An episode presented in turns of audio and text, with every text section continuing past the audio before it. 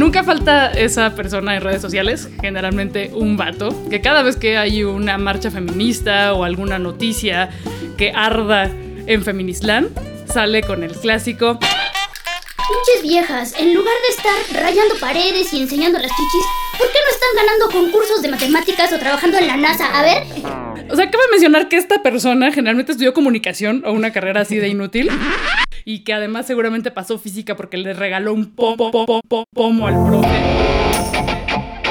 Va a llegar un no sé porque hueles a sangre. Este pedo de escuchar a nuestro feminista. Estamos mencionando más y que fuera una mujer era ¡Wow! Esto es Macho en Rehabilitación. O bueno, macho, macha, mache, machix. Lo escribimos con X porque todas las personas, independientemente de nuestro género, tenemos mucho que aprender y desaprender. Y también porque nos gusta hacer enojar a los detractores del lenguaje incluyente. con plaqueta.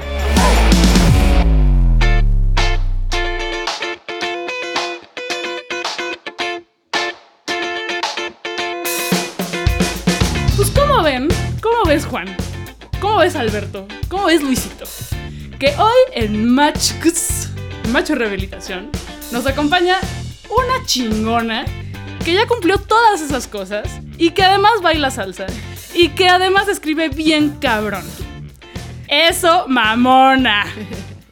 Y de aquí nos vamos a ir a rayar paredes. ¿Cómo ves? Antígona Segura.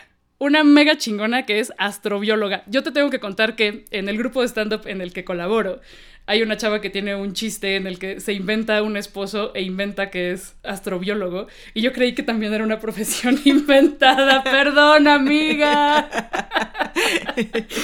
Llegas a callarnos la boca. Y yo creo que ella también pensó que no existía eso, pero sí existe, güey. ¿Qué es la astrobiología? Bueno, la, astrobiología es la ciencia que estudia la vida como un fenómeno universal, es decir, pensando en que la vida no solo surgió en la Tierra, sino que puede haber surgido en otros lugares del universo y que además tenemos las herramientas para poder buscar esa vida, entender cómo pudo haber surgido, cuáles son los mejores lugares para encontrarla, para buscarla y generar pues las estrategias y los instrumentos que se requieren para pues esta empresa que yo para mí es como una de las más grandes que tiene la humanidad. Es la primera vez que tenemos la oportunidad de decir literalmente que podemos buscar vida extraterrestre. Entonces, eso es a lo que se dedica la astrobiología, a entender el fenómeno de la vida y a buscarlo en otros lugares. Además de hacer estas investigaciones que los comunicólogos nunca vamos a entender, por más que le echemos ganas porque estudiamos en área 3 o en área 4 y ya como que nuestro cerebro se nos anquilosó, pero haces divulgación de la ciencia, que eso es importantísimo. O sea, todas estas cosas que dices las pones al alcance de personas como yo, que creían que la astrobiología no existía. ¿Cómo es esa labor? Bueno, en realidad la labor de comunicación de la ciencia curiosamente empezó a partir de que yo era como una escritora frustrada y una lectora frustrada, porque llegas a la carrera y te pones a leer puras cosas pues de la carrera, porque no tienes tiempo para más. Y entonces, en mi intervalo entre ya no poder leer mis cuentos de ciencia ficción, etcétera, y de tener que leer pues toda esta literatura de, de la carrera, pues leía yo todo esto de divulgación de la ciencia, ¿no? Bueno, leí Cosmos de Carl Sagan que de hecho es, un libro, o sea, no nada más lo pueden ver en la tele, también es un libro. ¿Cómo? Este, sí. Leí otro libro que, bueno, después platicaremos sobre eso, pero se llama El ascenso del hombre, porque ya saben, el hombre. Claro, porque la, la damita no, la damita no. De Charles Bronowski, que hace una combinación de historia de la ciencia con la historia de la humanidad, que es muy interesante. Y entonces, bueno, o sea, yo estaba como ya acostumbrada a leer libros de divulgación de la ciencia, y entonces me quedé con esos libros de divulgación de la ciencia, que eran como los que sí me servían para la carrera, así entre comillas, ¿no? Y a partir de ahí, pues entonces empecé como a aprender y adquirir herramientas para hablar de ciencia, como un poco intuitivamente. Ya hasta que llegué al doctorado, al mismo tiempo que el doctorado, eh, durante el primer año del doctorado, cursé un diplomado en divulgación de la ciencia, porque sí me di cuenta que no, o sea, esto que dices que, ay, bueno, es que los comunicólogos no sirven para nada, bueno, en realidad tienen herramientas que nos pueden servir mucho a la gente que pretendemos hacer comunicación de la ciencia desde nuestro espacio, ¿no? Aquí hay un, un, un, subconjunto de gente en medio de los dos que son los comunicadores profesionales de la ciencia y estas personas que comunican la ciencia, pues sí tienen, o sea, toda un bagaje muy particular que no necesariamente comparte todo con las personas que hacemos ciencia o las personas que hacen comunicación. Entonces, eso es una especialización y eso es algo que tenemos que entender la gente de ciencia. Pero bueno, la gente de ciencia, este, como yo, pues dije, bueno, voy a empezar, digamos, como a dar rienda suelta a estas ganas de escribir que tengo, de hablar como en un poquito en un sentido literario, utilizando pues las herramientas de la literatura, pero para la ciencia. Y así fue, básicamente. Así ocurrió. Sí.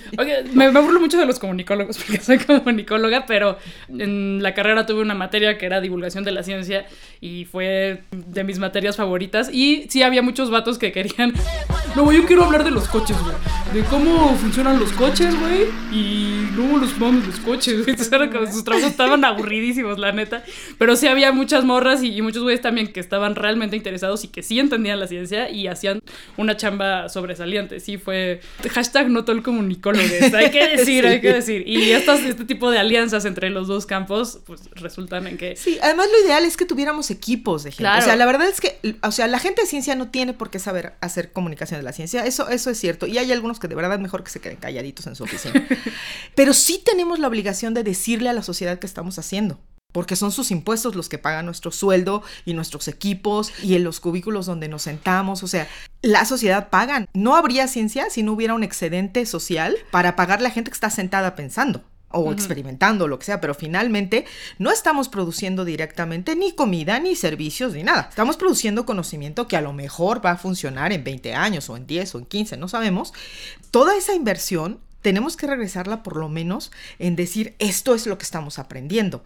Y eso sí es fundamental. Lo ideal es que no todas las personas que hacemos ciencia tendríamos que saber todas las herramientas de la comunicación, sino decir vamos a armar equipos en donde la otra persona diga lo relevante que le interesa a la sociedad de tu investigación, esto es lo que vamos a decir y esto es lo que vamos a presentar. Bueno, e, en eso. es una obligación social. Además de tu trabajo estrictamente científico, me encanta imaginarlo con, la, con el cien científico con K, de tu trabajo estrictamente científico y de divulgación, haces chamba para acercar a niñas, jóvenes, jóvenes y mujeres a la ciencia.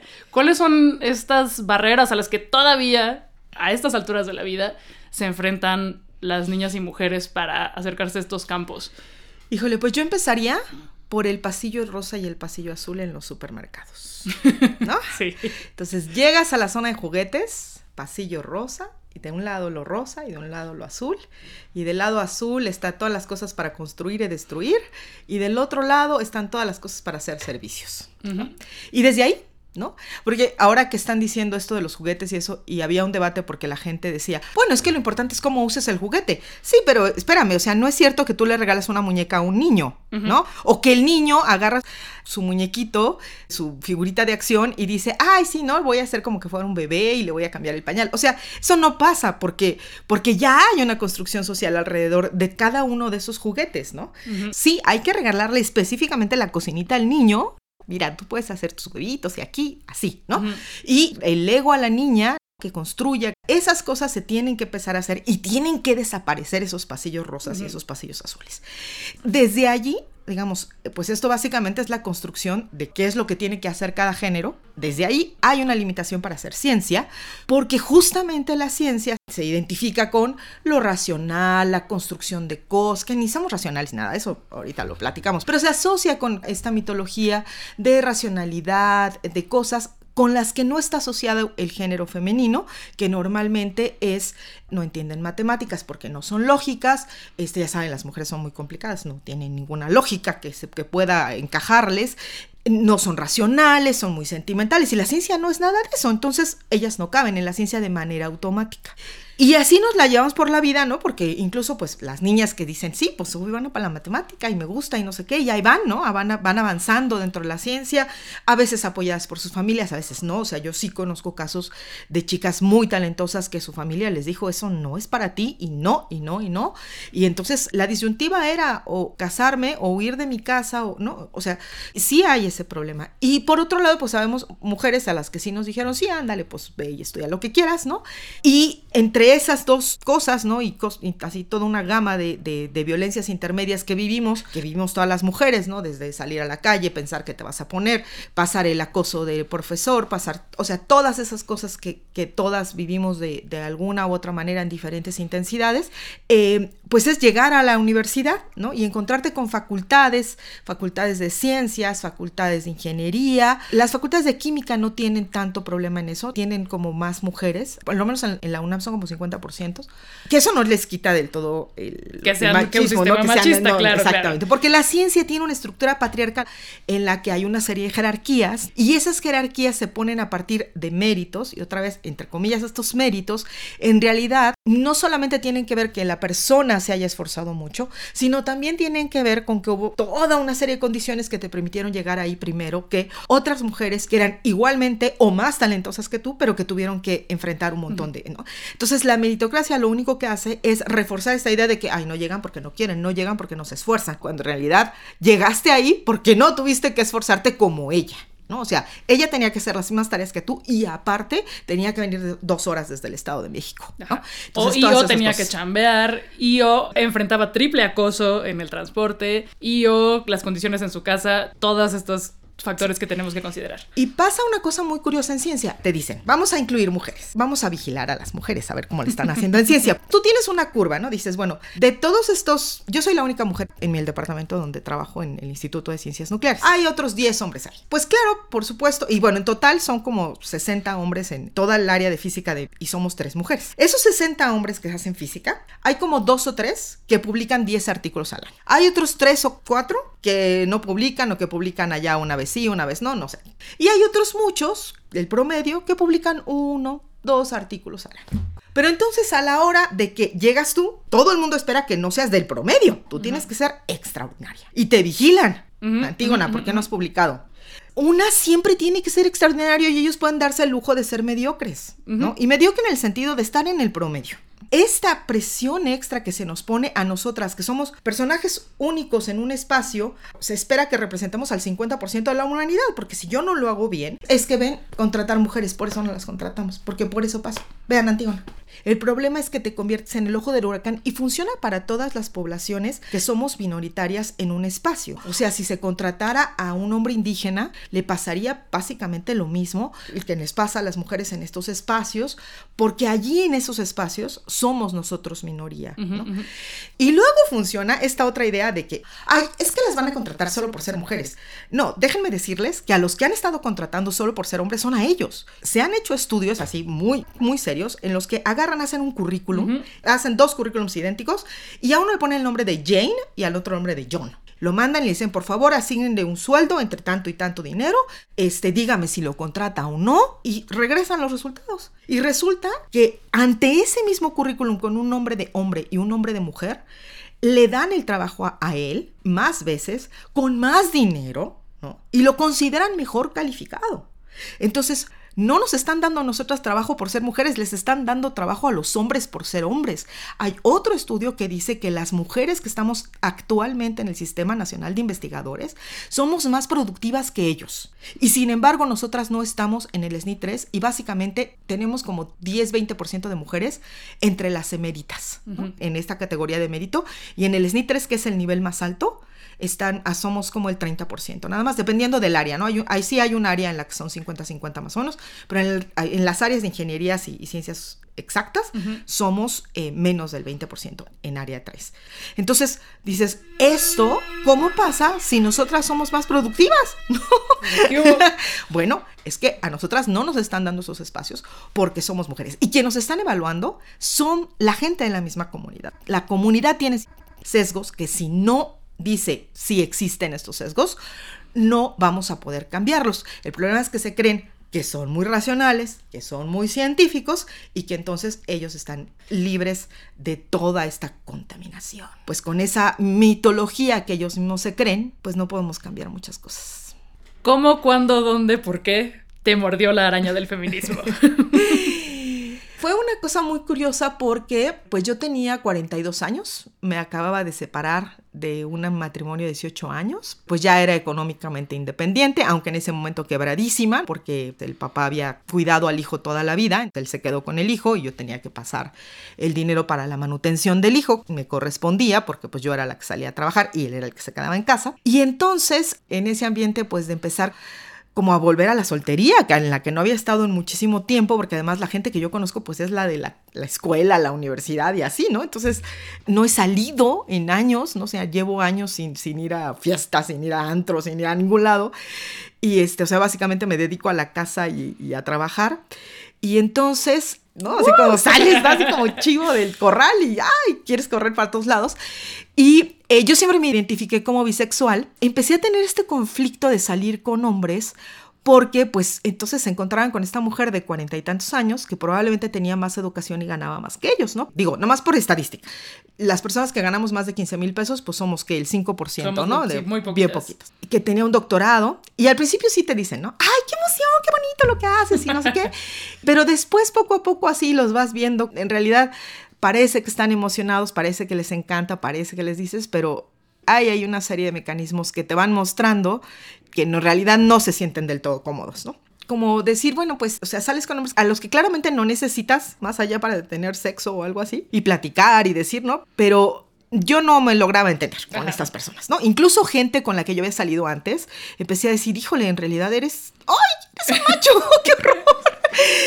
Entonces, en, ese proceso me encuentro con una chica que era mi vecina, que se coló en mi fiesta, así literalmente fue a tocar la, puerta y me dijo, oye, soy tu vecina, ¿puedo venir? Y yo, sí, va, pásale.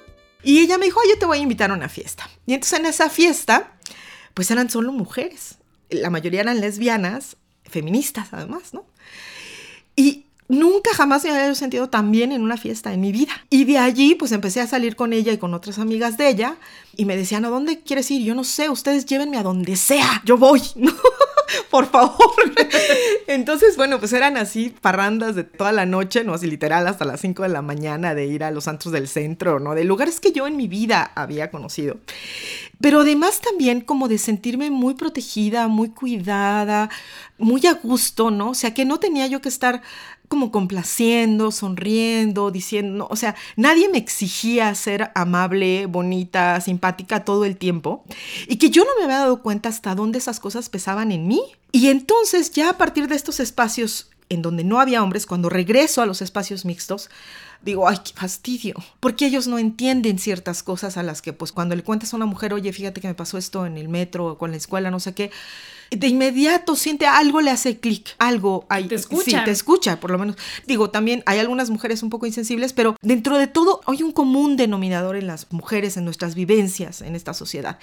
Mientras que para los hombres las cosas así como que no, o sea, entonces el hecho de vivirme en este lugar de pronto donde yo era escuchada, donde yo era entendida y salir, regresar a estos espacios donde los hombres se te acercan, ¿no? Así como a la fuerza. A explicarte. Este, además explicarme Te voy a explicar la astronomía, ¿eh? Soy comunicólogo, pero te voy a explicar. Sí, entonces, estas cosas, una de las cosas por las que me divorcié fue cuando yo tenía 40, se murió una colega mía, que era una persona hermosísima, súper brillante, la doctora Yolanda Gómez. Yolanda tenía 50 años cuando falleció, yo tenía 40. Dije, en 10 años yo puedo estar en un ataúd, porque ella era una persona perfectamente sana y en dos años el cáncer se la llevó. Entonces dije, a lo mejor en 10 años yo estoy ahí y yo no estoy disfrutando mi vida, me siento perfectamente miserable, para mí me quedó muy claro que yo no iba a perder el tiempo con gente. El hecho de, hablar con hombres para mí se volvió una pérdida de tiempo, porque había que explicarles cosas, o sea, porque había toda una serie de cosas que de plano yo ya no estaba dispuesta a hacer. Y entonces me quedé en estos espacios y ahí pues encontré una pareja, ¿no? Este, ya llevamos cinco años. Ella y yo empezamos a construir esta relación, ¿no? yo viniendo desde la heteronorma hemos tenido como una serie de aprendizajes, pues porque ya no estaba acostumbrada a lidiar con mujeres que venían desde ahí, ¿no? Para mí ha sido un completo aprendizaje, en particular a partir de, ella, de, las vivencias de ella, de cómo se ha vivido lesbiana durante toda su vida. Y para mí de finalmente nombrarme lesbiana, porque aunque yo me había nombrado bisexual, en realidad cuando empecé a tener relaciones con mujeres, y especialmente relaciones sexuales, dijo, es que yo nunca jamás me había sentido satisfecha. Y en parte sí creo que porque son muy inútiles para tener sexuales los hombres, pero además porque de plano ese no era mi lugar, nunca fue mi lugar. O sea, realmente los cuerpos de los hombres nunca me gustaron. Había una serie de cosas que yo siempre disfruté más con las mujeres y que dije, ya, o sea, yo ya no vuelvo a perder mi tiempo con ellos, nunca, de nada. Entonces mis relaciones sexoafectivas con los hombres se cortaron. Y allí es cuando entonces cambió la cosa, porque entonces, si tú regresas a tu trabajo, y entonces vas a la, a la, junta del trabajo y hay cafecito y entonces nunca falta una mujer que se pone a servirle el café a todos, que pasa las galletitas, ¿no?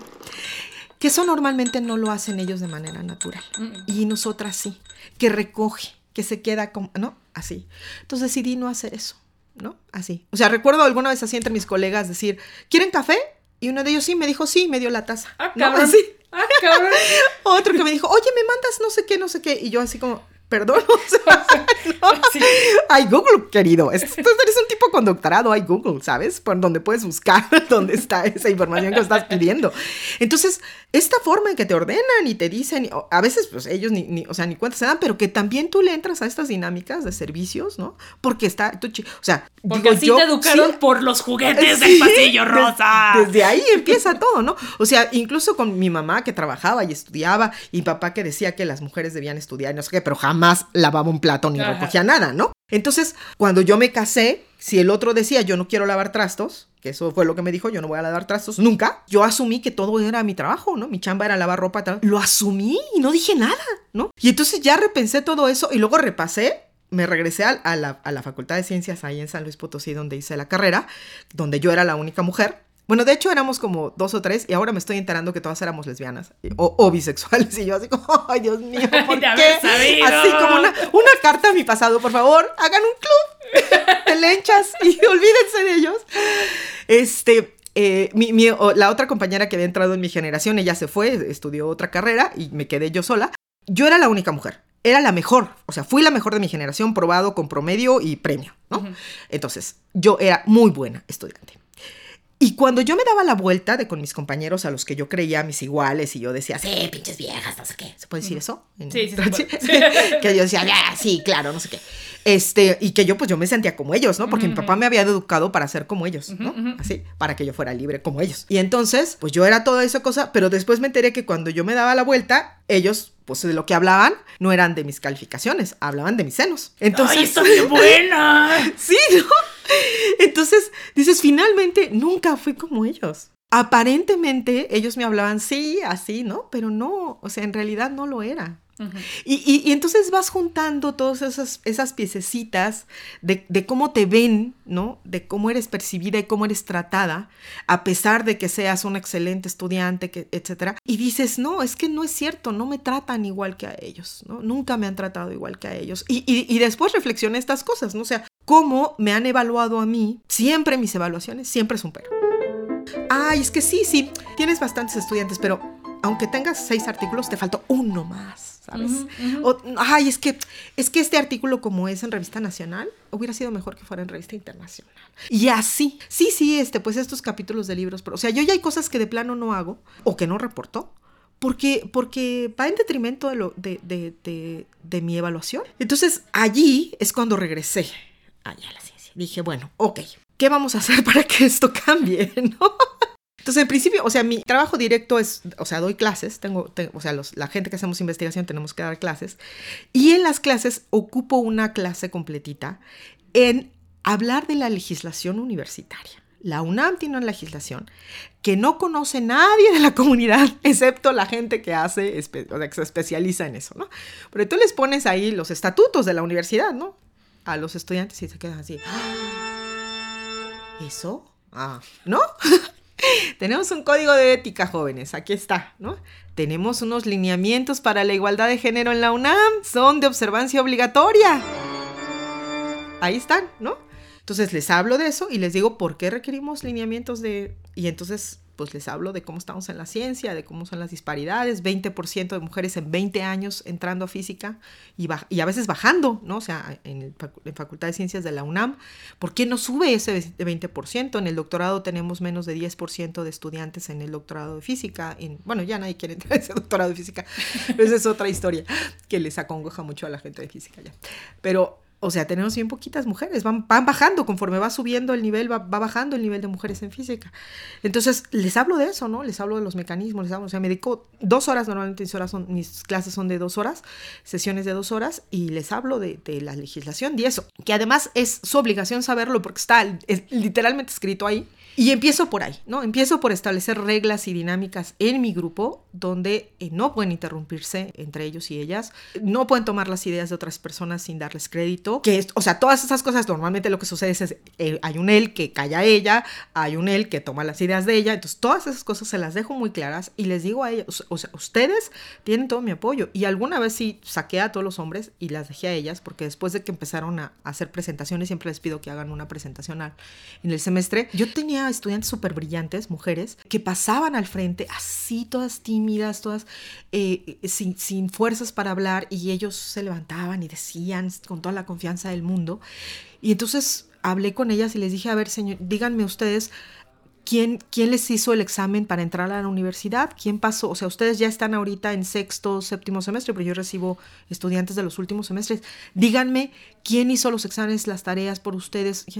No, pues nadie, ¿no? Bueno, uh -huh. entonces ha sido su mérito, es su esfuerzo. Ustedes están aquí porque se lo merecen. Entonces, cuando se paren ahí enfrente, rec recuerden que ustedes saben cosas y que pueden decirlas porque las saben, las entienden. Nadie les regaló estar aquí. Eso fue a partir de que yo aprendí esto del, del, del um, el síndrome de... Ay, ¿La impostora? De la impostora, ¿no? Que es mucho más común en nosotras. Entonces, dije, ay, carambas, ¿no? Porque yo también me he sentido así toda mi vida, ¿no? De que no, pues yo no pertenezco a este espacio.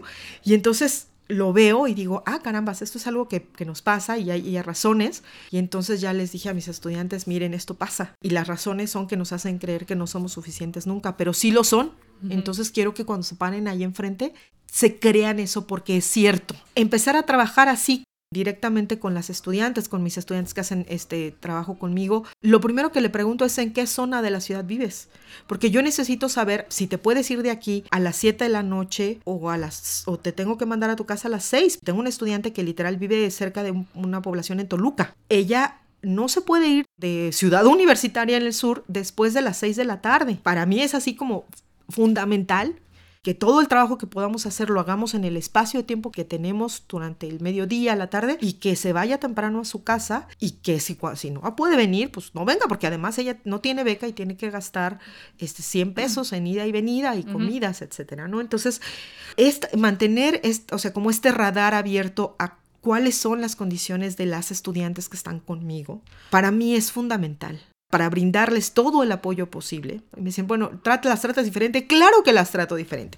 No puedo tratar lo mismo al estudiante que tiene carro, que vive aquí a 20 minutos, que trae una computadora de estas de la manzanita, ¿no? Uh -huh. Y que se pudo pasar, pudo perder un semestre bien tranquilo porque sus papás, vivía con sus papás y nunca lo iban a correr, ¿no? Claro. O sea, Claro que no lo puedo tratar igual a mi estudiante que ya le están presionando para que se case uh -huh. cuando todavía no termina la licenciatura porque no entiende qué diablos está haciendo en la universidad, ¿no? Uh -huh. No puedo tratarlos iguales, por supuesto que no. Y pues luego está pues decirle a las niñas pues vénganse y hagan ciencia y estamos trabajando para que este espacio cuando ustedes lleguen sea menos peor de lo que fue para nosotras. No prometemos que ya va a estar listo porque ya saben que sí, si lo vamos a tirar, Estamos en eso, estamos trabajando en eso. Pero sí, o sea, sí estamos haciendo lo posible. Pero sí les puedo dar un consejo, que eso sí. Las alianzas deben ser con nosotras, siempre, siempre deben ser con nosotras. O sea, si yo hubiera entendido eso hace 20 años, mi vida hubiera cambiado muchísimo, 20, 30 años.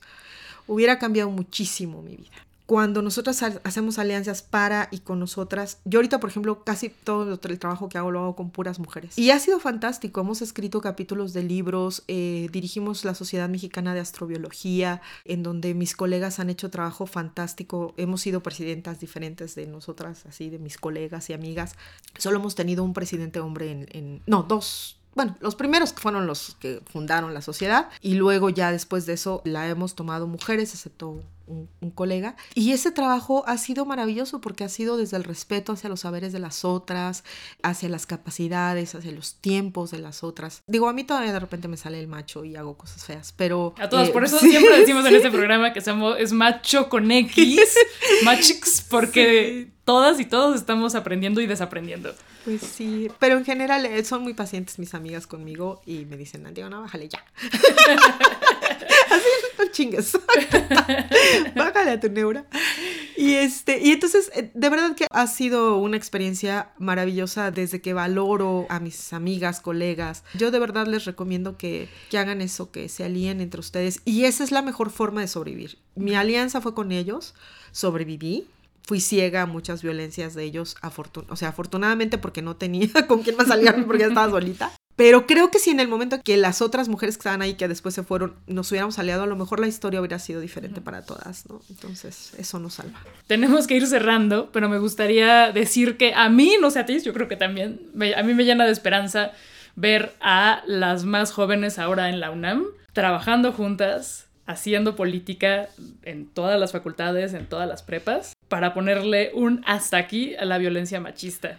Que no solamente son los casos que ellas señalan de acoso y abuso sexual por parte de los profesores y de los alumnos y de los trabajadores de la UNAM, sino estas cosas que, has dicho a lo largo de este podcast. Sí, sí, sí, el profesor que te dice, ay, tu novio te hizo la tarea. Y eso, eso, o sea, eso fue una historia de un estudiante de hace, dos años en la Facultad de Ciencias. Sí, o, bueno, bien comunicación, todos los maestros que se quejaban de que fuéramos una mayoría de mujeres en, en los salones.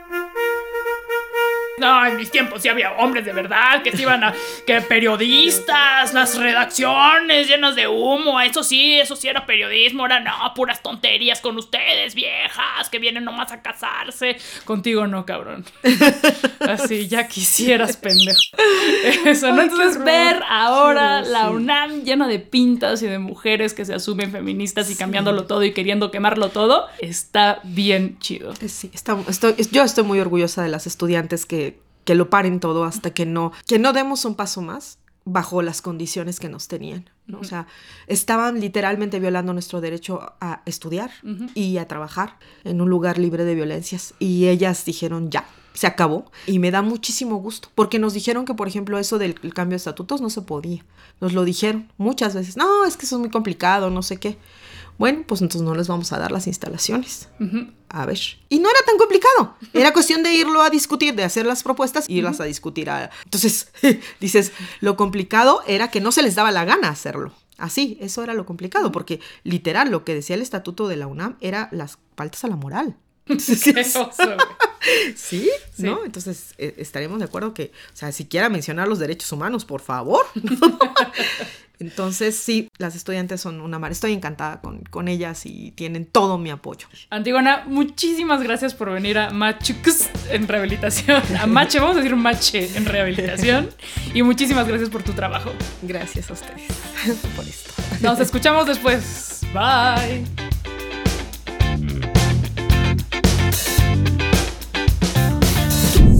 Conductora, Tamara de Anda. Invitada, Antígona Segura. Productor, José Luis Nava. Esto fue una producción de Máquina 501 para el mundo. De nada, mundo. Productor ejecutivo, Manny Mirabete.